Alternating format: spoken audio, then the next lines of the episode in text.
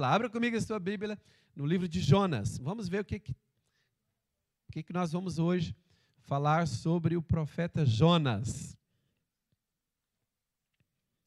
Muito bem. Jonas, vamos ler o capítulo 1 e vamos ler 12 versículos. Jonas, Jonas 1, do verso 1 até ao 12. Pai, obrigado, Senhor, pela tua igreja, Deus, que está abençoada pelo Senhor.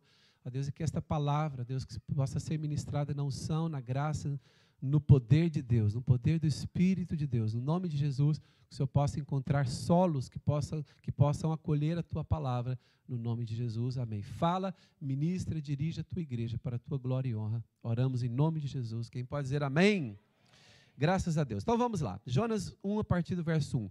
Veio a palavra do Senhor a Jonas, filho de Amitai, dizendo: Dispõe-te Vai à grande cidade de Nínive e clama contra ela, porque a sua malícia subiu até mim. Jonas se dispôs, ainda bem, como se dispôs? Ah, não. Mas para fugir da presença do Senhor. Para Tarsis, e tendo descido a Jope, achou um navio que ia para Tarsis. Pagou, pôs o seu bilhete, pagou a sua passagem. Gente, tem pessoas que estão dispostas a pagar um bilhete para fugir da presença de Deus. Que coisa incrível. Pagou, pois, a sua passagem e embarcou nele, no barco, para ir com eles para Tarsis, para longe da presença do Senhor. Mas o Senhor lançou sobre o mar um forte vento e fez-se no mar uma grande tempestade e o navio estava a ponto de se despedaçar. Então os marinheiros, cheios de medo, clamavam cada um ao seu próprio Deus e lançavam ao mar a carga que estava no navio para o aliviarem do peso dela. Jonas, porém, havia descido ao porão e se deitado e dormia profundamente. E profeta. Chegou-se a ele o mestre do navio e lhe disse: Que se passa contigo, rapazinho? Agarrado, quer dizer, Jonas não era um rapazinho, né? Mas vamos lá. Agarrado no sono, levanta-te e invoca o teu Deus. Talvez o teu Deus se lembre de nós para que não pereçamos. Todos os marinheiros estavam acreditando que iriam morrer mesmo. Verso 7.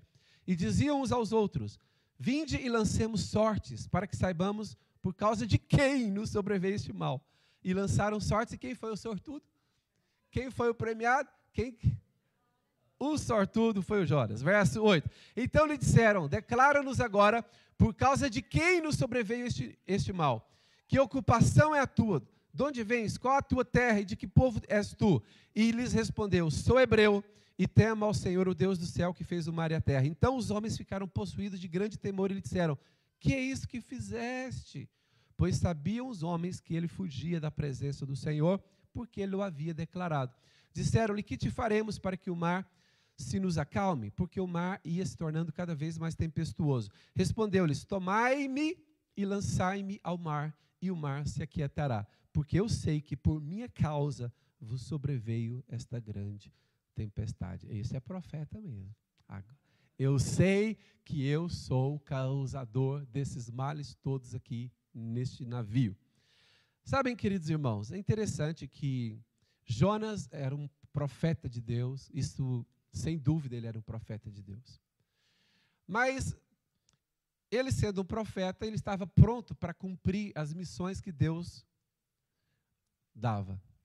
E com certeza ele era profeta, porque ele já tinha cumprido outras missões. Mas um dia Deus aparece com uma nova missão.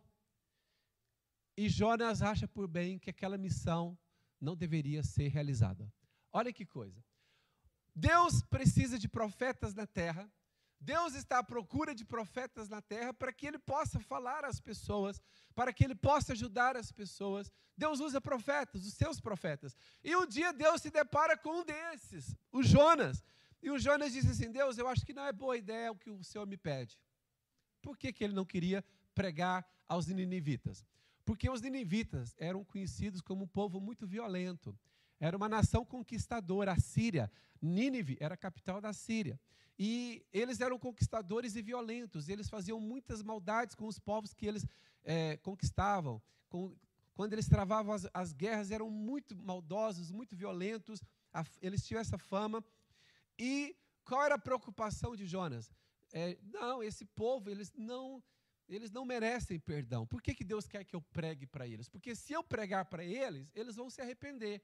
E se eles se arrepender, Deus é bonzinho demais e vai dar uma segunda chance para eles. Eu não quero que Deus dê uma segunda chance para eles. Esse povo tem que ser vingado, esse povo tem que ser reprimido, esse povo tem que ser abalado, tem que ser destruído. Então, irmãos, interessante, Deus dá uma missão ao profeta e o profeta se sente no direito de questionar a missão que recebe. Olha, olha que, olha que, olha a ousadia, a petulância do profeta ele se acha no direito de questionar a missão que Deus deu e se acha no direito de ainda dizer que Deus é que está errado. E a preocupação dele, a segunda preocupação dele era: se esse povo não for destruído, mais dias, menos dias, eles vão também nos atacar. Eles estão muito próximos de nós. Sabe, irmãos, então, uh, Jonas achou de fato que não era boa ideia realizar a, a missão que Deus tinha dado, e ele deliberadamente disse que não iria cumprir, comprou um bilhete, entrou no barco e falou assim: Eu vou para longe da Síria, longe de Israel, longe de Deus, eu não vou ser pregador para a conversão desse, desta nação, desse povo. Sabe, irmãos, é, quando a gente é usado por Deus, quando a gente se dispõe para ser usado por Deus, às vezes Deus nos pede coisas que nós não achamos que é, que é fácil realizar. Eu lembro-me que, quando eu me converti, quando eu aceitei Cristo, eu tinha 16 anos de idade. Parece que foi ontem.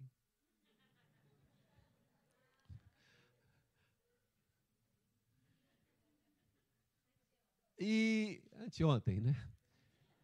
Aí, irmãos, eu me converti e estava muito feliz. Primeira coisa que deu, uma das primeiras coisas, não foi a primeira, uma das primeiras coisas que Deus me pediu. Pede perdão ao seu irmão. Um dos meus irmãos, eu já não conversava com ele há quase três anos. Ou seja, só para vocês terem um nível de batalhas entre irmãos que estava na minha casa. Um irmão que é bem mais velho do que eu, seis anos mais velho que eu, e isso na adolescência faz diferença, seis anos. E, e a gente brigava muito. E a gente parou de falar e eu estava, é, cada um orgulhoso para o seu lado. E eu fui o primeiro a, a ser um frequentador assim assíduo de uma igreja cristã, de uma igreja evangélica. E eu senti mesmo Deus dizendo o seguinte: você precisa resolver isso. Eu pensei, mas quem falhou foi o meu irmão, não fui eu. Ele é que tem que vir me pedir perdão. E Deus disse assim: mas você recebeu luz antes dele. Você tem luz, ele ainda não tem. Você que pede perdão. Irmãos, eu quebrar o orgulho foi tão difícil. Quebrar o orgulho, quebrando o orgulho assim, chamei meu irmão e ele com aquela cara feia assim para mim, o que, que você quer e tal. E eu falei assim, pedi perdão para ele, falei, me perdoa. Ele, ele assustou, olhou assim para mim, me perdoa de tudo que eu fiz contra você e tal. E e agora eu quero perdoar, eu sou, quero começar uma vida com Deus e tudo. Aí ele olhou assim para mim, fechou a cara, saiu. E eu fiquei a ver o mar, que não existe em Goiânia. Fiquei, fiquei à deriva.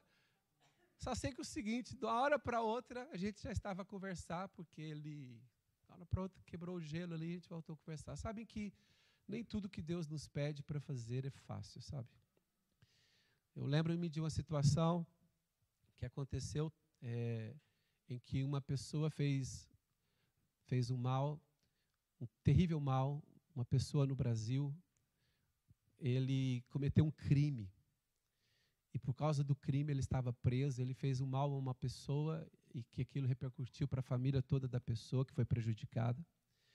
E, e o que aconteceu? Esse homem, estando na prisão, ele recebeu a Bíblia, recebeu a pregação do Evangelho estando na prisão, e aquele homem entregou a sua vida a Cristo, e aquilo, como ele era um homem famoso, é, aquilo saiu na, nas redes sociais, saiu na televisão, inclusive.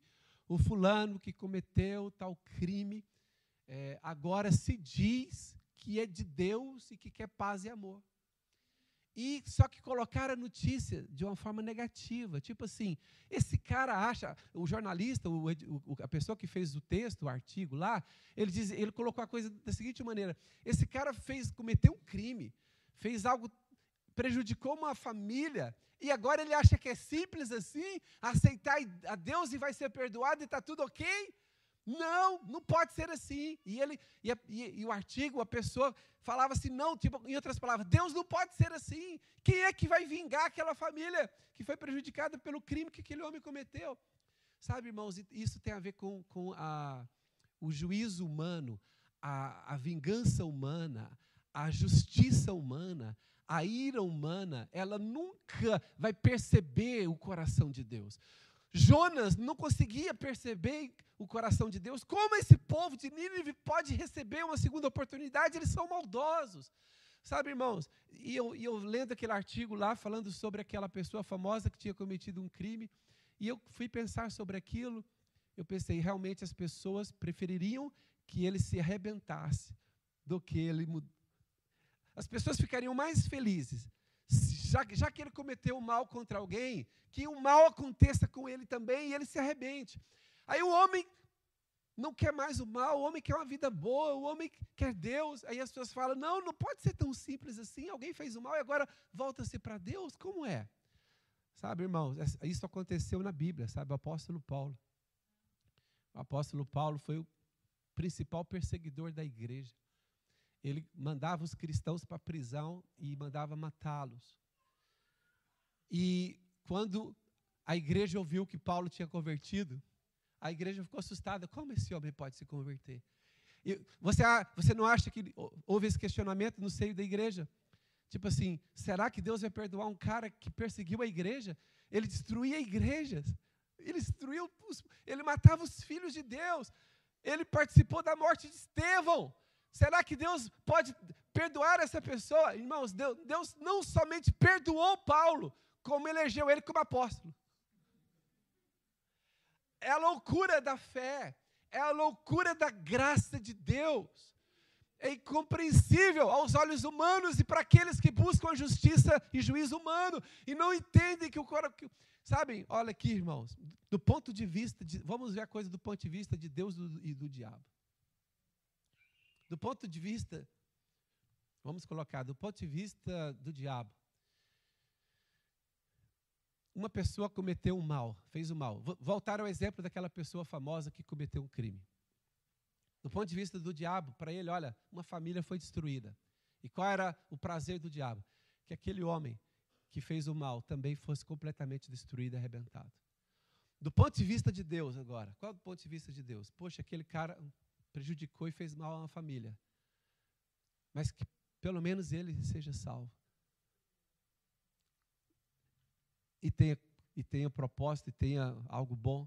Sabe, do ponto de vista de Deus, ao invés de, de vingar-se de Paulo, do ponto de vista de Deus, a maior vingança que Deus faz é transformar alguém do mal em alguém do bem. Dar uma salva de palmas para Jesus. Ou você não acha que o reino de Deus ganhou mais com a salvação de Paulo ou do que com a vingança. Vamos colocar duas hipóteses. Deus decidisse: eu vou me vingar de Paulo porque ele foi responsável pela morte do meu querido Estevão. Ele foi responsável pela prisão de muitos e pela morte de, de tantos outros. Imagina se Deus decidisse assim: a minha vingança, eu vou fazer um raio cair do céu sobre a cabeça desse Paulo. O que, que Deus ganharia com isso? Nada, mais uma vida para o inferno. Mas Deus é misericordioso perdoou Paulo e fez de Paulo um grande pregador do Evangelho. E disse ainda quando chamou Paulo: Mas você vai ser um grande pregador, Paulo, mas você vai sentir na pele o que você fez com os outros. Eu estou a parafrasear aqui. Você vai sentir na pele o mal que você fez os outros, porque enquanto você pregar o Evangelho, outros farão o mal que você fazia. E Paulo cumpriu o ministério todinho, sendo perseguido, mas levando vidas para Jesus. Ao ponto em que Paulo chega um momento e fala assim: Olha, eu não sou digno de ser apóstolo, porque eu persegui a igreja de Deus. Mas ele entendia que era um ato da misericórdia de Deus. E aqui na história de Jonas, Deus queria mostrar misericórdia para com os ninivitas, mas Jonas não concordou com Deus. Aí eu pergunto se aqui, alguém aqui algum dia já não concordou com Deus? Você está chateado com uma pessoa e você pensa assim: Deus, traz vingança sobre aquela pessoa. E aquela pessoa, na outra semana, você pensa assim: a vida dela financeira vai ficar mal, vai ficar mal, vai ficar mal. Na outra semana, ela aparece com um carro novinho, que ela prosperou, Deus deu um negócio para ela, abriu a porta. Aí você fica assim: Deus, Deus, Deus. Sabe, irmãos, Deus não pensa como nós pensamos. Deus quer o bem para toda a gente. O ser humano pode estar à procura de vingança, mas Deus está à procura de apaziguar e trazer amor. Pode dar salve de palmas para Jesus, esse é o nosso Deus. Mas é interessante, olha o capítulo 1, verso 15. Capítulo 1, verso 15.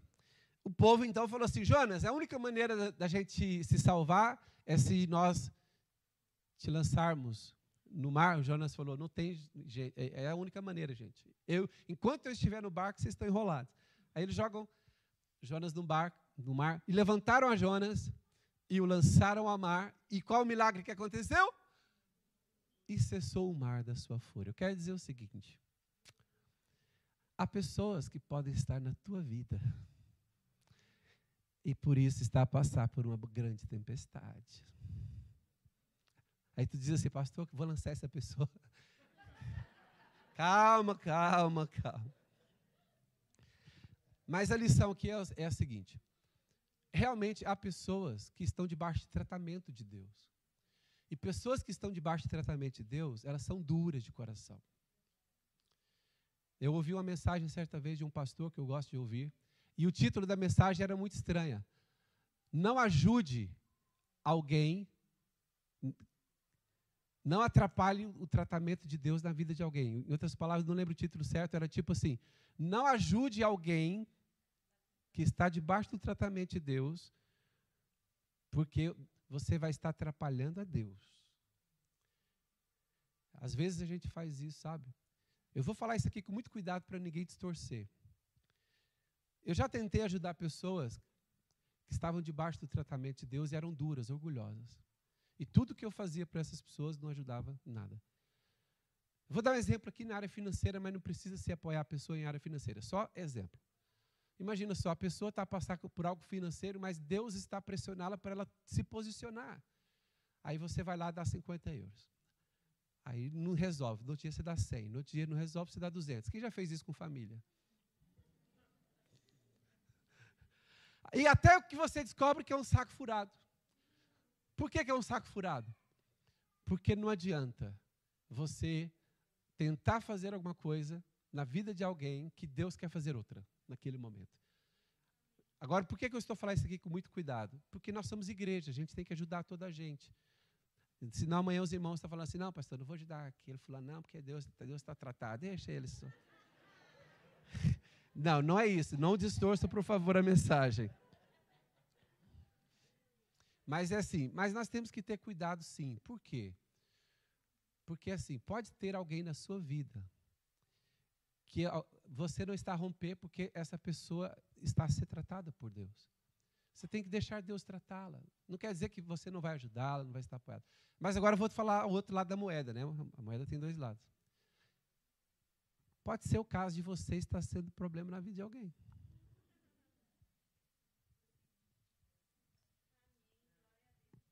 Glória a Deus.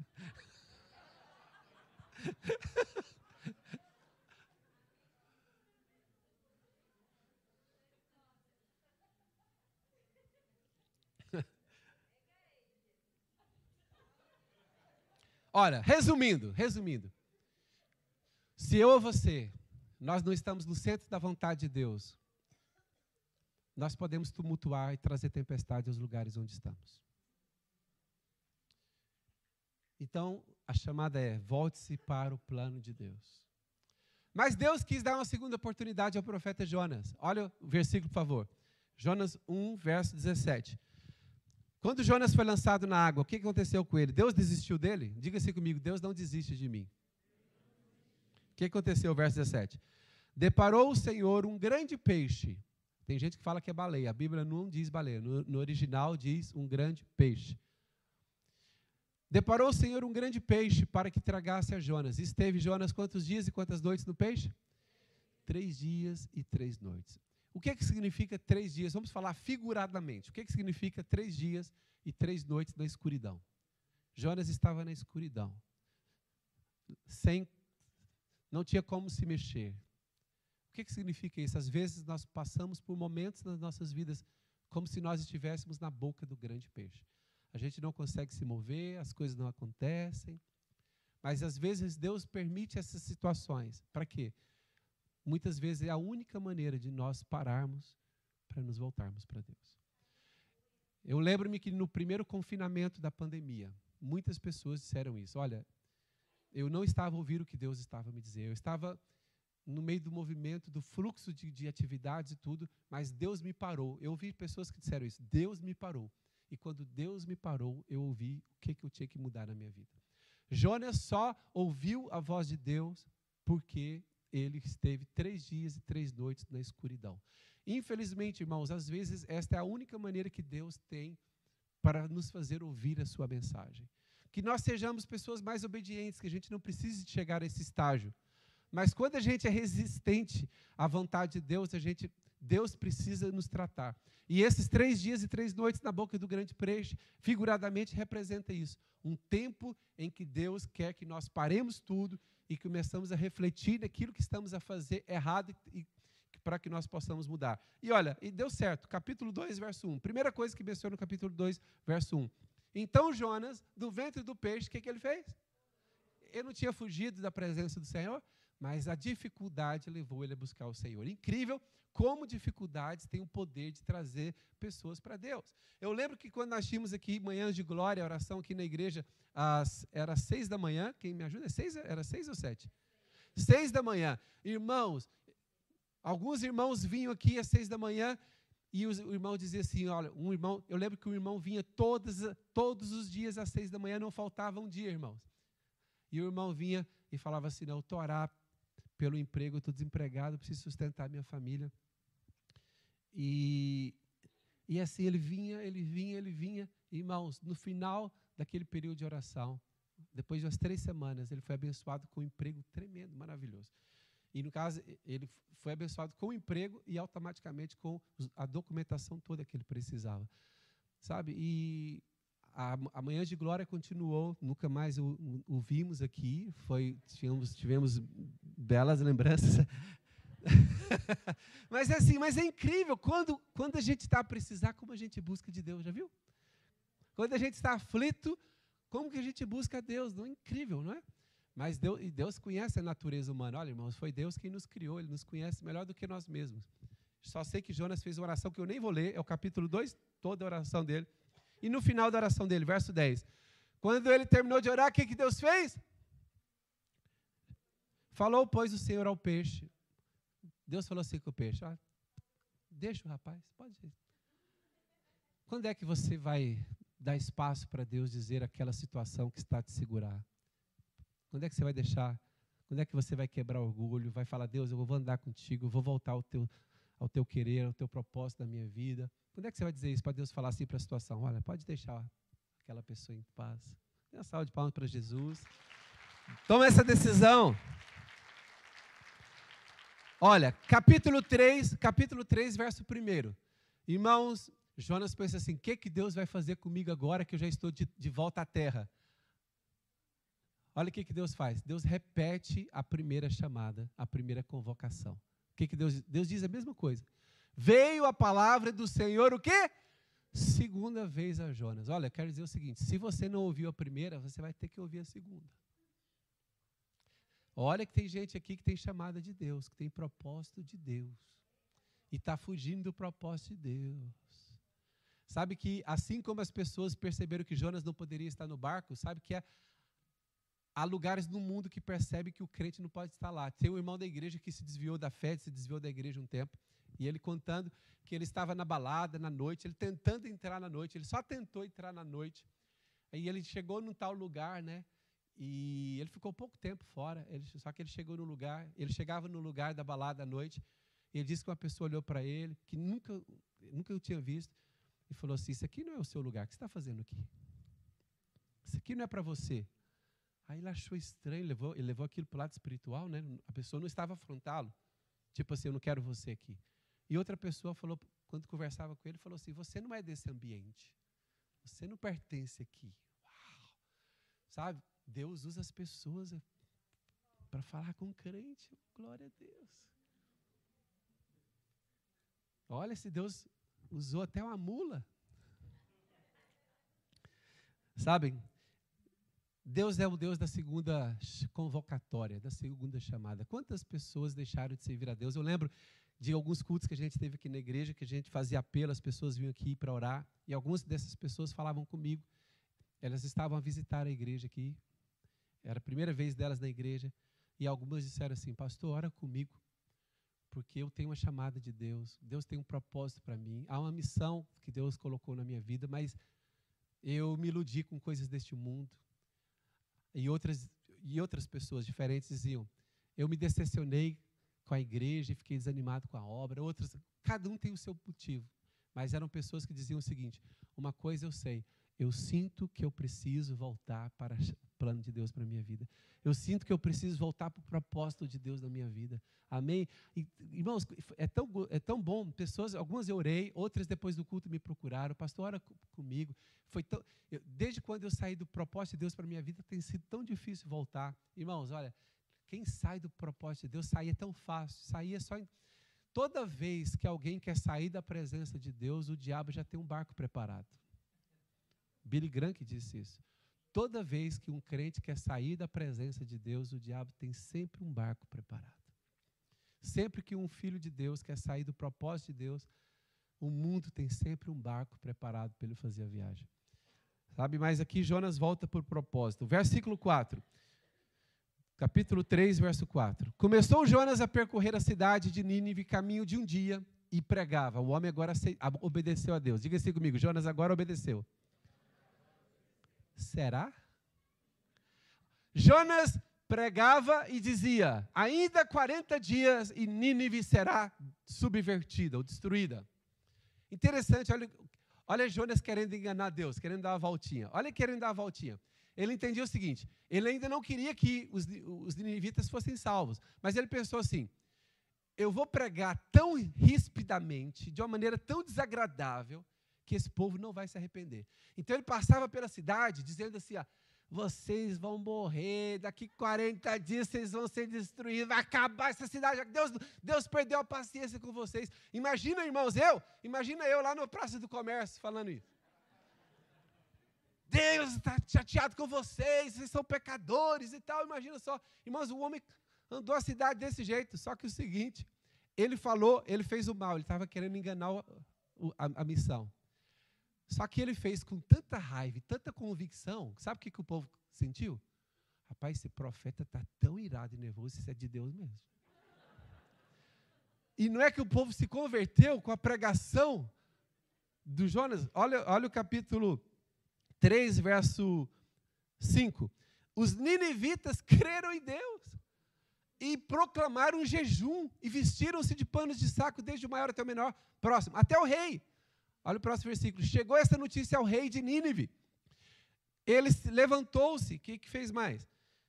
Do seu trono, tirou de si as vestes reais, cobriu-se de pano de saco e assentou-se sobre cinzas. Um rei com um pano de saco sentado sobre cinzas. Por quê? O poder da pregação de um profeta. Mal intencionado, mas mas que pregou o que Deus mandou ele pregar. Mas ele pregou com tanta convicção, sabe, sabe que às vezes o problema na igreja é esse. Nós falamos a verdade, às vezes, sem muita convicção. Sabe, lá numa praça, numa praça de comércio, aconteceu o seguinte: sabe aquele pessoal que vende aqueles, aqueles líquidos, é, líquidos é, aqueles, aquelas pomadas que servem para tudo? Uma vez eu fui perguntei para a pessoa, falei, isso aqui serve para para dor no joelho? Ela falou, serve. Aí outra pessoa chegou e falou assim, e para o pulmão? Ela falou assim, passar assim dá para o pulmão. A pomada dava para tudo. A gente sabe que isso não é verdade. Aí o pregador, uma pessoa chegou lá na praça e começou a falar de Jesus.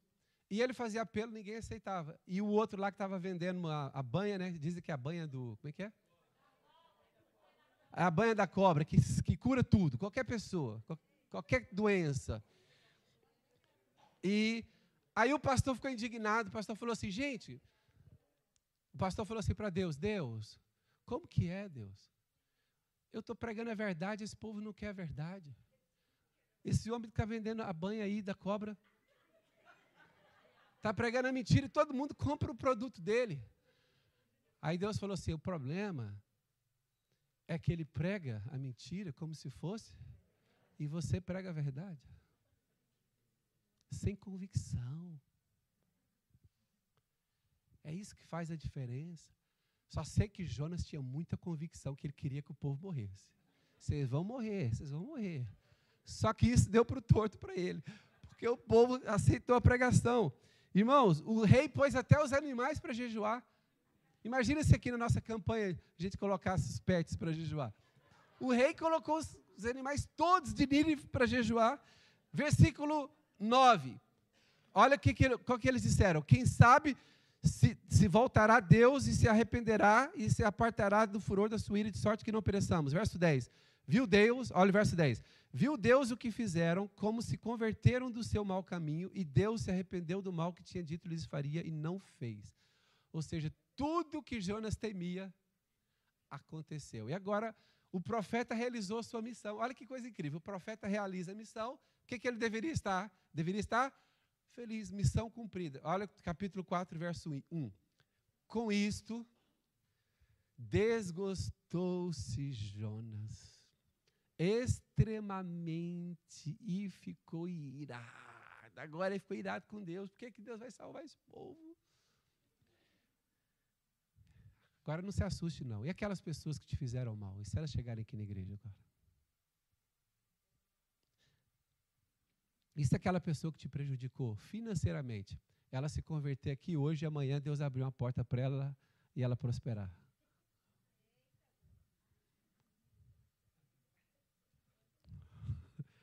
E você, jovem, que está a orar por uma pessoa já há muito tempo, e se alguém que chegar aqui em um mês já for abençoado?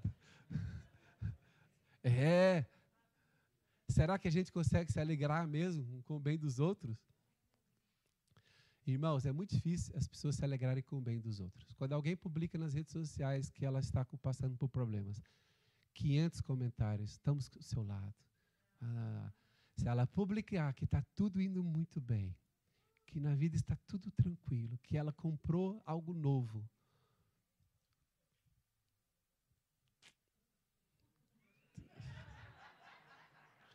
Se você quer saber se alguém está do seu lado, conte uma coisa boa ao lado dela e olhe para o olho dela. Você fala assim: Eu acabei de trocar de carro, comprei um carro melhor. E olha para o olho dela.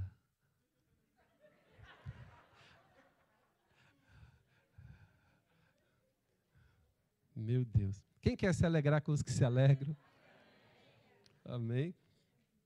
Vamos continuar. Verso 2: O profeta era sanguíneo. Irmãos, esse Jonas era sanguíneo. O homem agora, quando viu que os ninivitas foram poupados, já não seriam destruídos, ele faz uma oração. Agora, oração de profeta chateado, oração de profeta sanguíneo. O que, que ele fez? E orou ao Senhor e disse: Ah, Senhor, não foi isso que eu disse? Estando eu ainda lá na minha terra, por isso eu, eu me adiantei fugindo para Tarso, pois sabia que tu és Deus clemente, bondoso, misericordioso, tardio irar-se, grande benignidade, e que se arrependes do mal. Ou seja, ele só fala bem de Deus. Fala assim: ah, eu, eu sabia, eu não queria ser profeta, porque o Senhor é bom demais com os outros. Verso 3: Peço-te, pois, ao Senhor, tira a minha vida. O Senhor não tirou a vida dos ninivitas, tira a minha. Eu não vou conseguir viver com eles vivos. Porque melhor me é morrer do que viver. E disse o Senhor: Tá a falar sério? Fala sério. É razoável essa tua ira? Então Jonas saiu da cidade, assentou-se ao oriente da mesma e ali fez uma enramada e repousou debaixo dela a sombra até ver o que aconteceria à cidade. E aí ficou olhando, será que Deus vai poupar mesmo? Ele ficou lá ainda na esperança de que Deus Fala, Deus, muda de ideia, queima esse povo, queima, Senhor.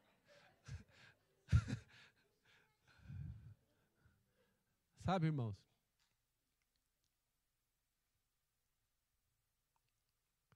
Deixa eu entrar no ponto bem pesado aqui. Lá nos Estados Unidos, o pessoal saiu, os cristãos, com os cartazes falando contra o aborto. E nós somos contra o aborto, porque a gente acredita que um bebê está vivo. É uma vida. Por que isso?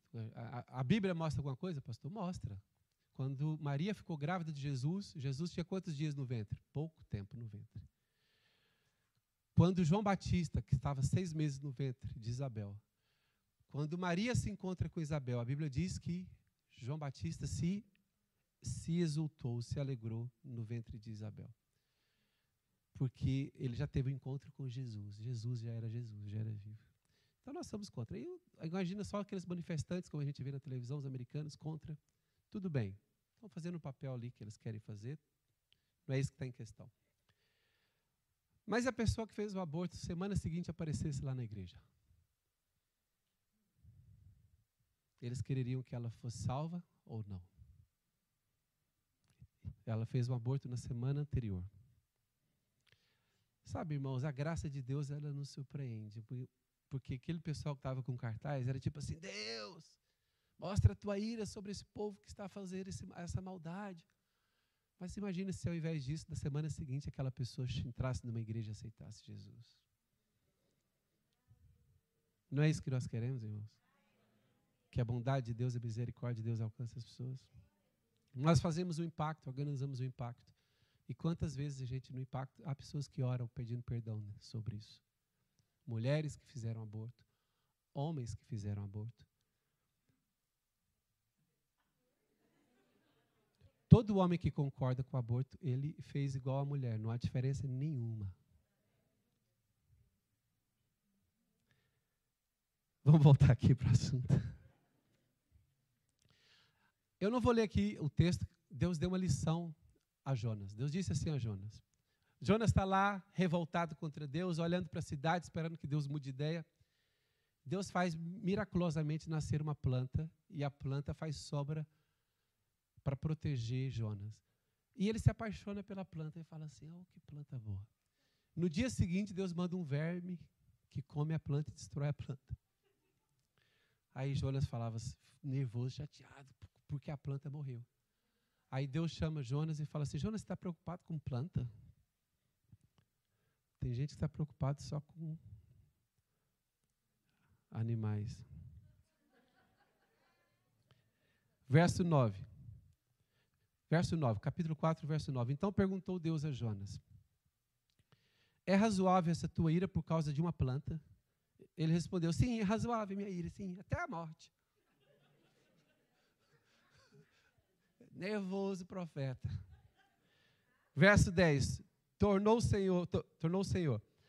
Tens compaixão da planta que te não custou trabalho, a qual não fizeste crescer, que numa noite nasceu e numa outra noite pereceu. E não hei eu de ter compaixão da grande cidade de Nínive, em que há 120 mil pessoas que não sabem discernir entre a mão direita e a mão esquerda, e ainda e além das 120 mil pessoas, muitos animais. A história do profeta Jonas, do livro do profeta Jonas, termina com esta lição de Deus. Nós, seres humanos, às vezes nos apegamos às coisas, nos apaixonamos por coisas,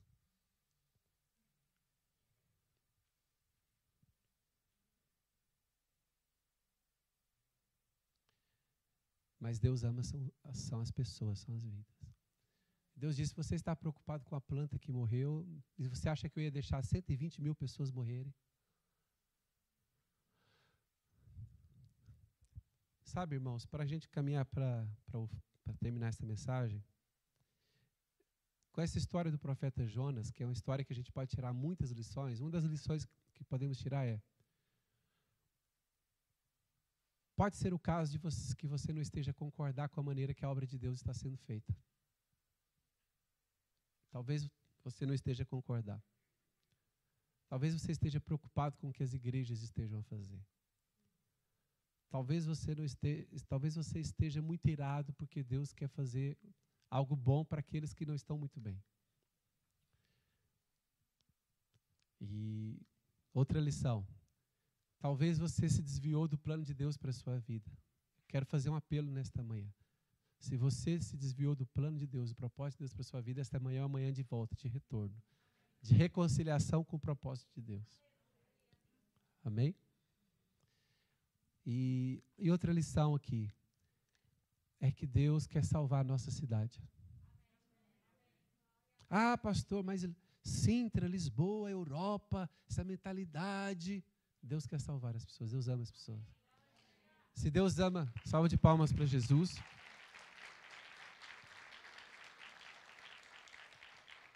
Deus amou os 120 mil ninivitas. Eu tenho certeza que Deus ama os dois, as 2 milhões e 400 mil pessoas da área metropolitana de Lisboa. Quantas pessoas? 2 milhões e 400 mil. Alvos do amor de Deus. Então, irmãos, fique de pé. Quero chamar os irmãos do louvor. Vamos orar para que sejamos instrumentos de Deus nesta geração e que nós possamos cumprir a nossa missão. Cumpra a sua missão em Deus, em nome de Jesus. Volte para o propósito. Faça uma reconciliação com Deus, em nome de Jesus. E enquanto os irmãos do louvor se preparam aqui, repita comigo uma oração. Todos, por favor. Eu sei que alguns já fizeram, mas todos repitam, por favor. Levanta-se sua mão e diz assim: Nesta manhã, eu recebo o amor de Deus receba o perdão de Deus, receba as misericórdias de Deus, receba a bondade de Deus na minha vida. Peço perdão dos meus pecados, entrego a minha vida a Jesus, recebo Jesus como Salvador. Amém. Você que fez essa oração hoje pela primeira vez, procure o seu amigo que, convidou para a igreja, procure o seu líder de grupo de vida, procure um dos pastores aqui, mas nós vamos orar consigo. Continua a sua caminhada com Deus. Deus tem grandes coisas para fazer na sua vida. Vamos louvar ao Senhor.